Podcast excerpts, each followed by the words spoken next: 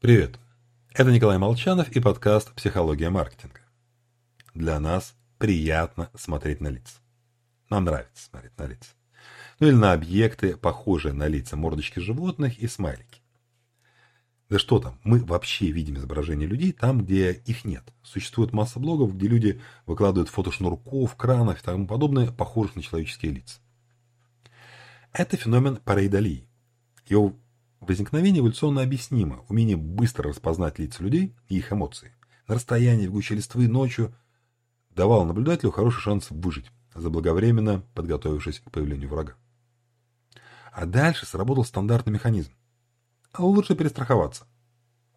И человек научился видеть лица людей там, где их нет. Правда, автоматическая фокусировка на людях имеет э, и обратную сторону на лицах.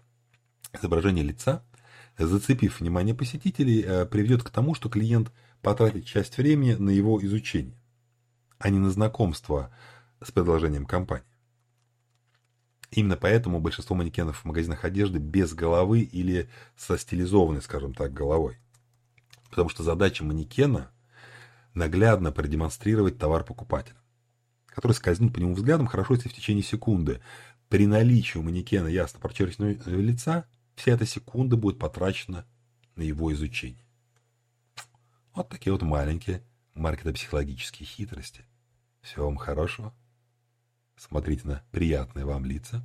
С вами был Николай Молчан.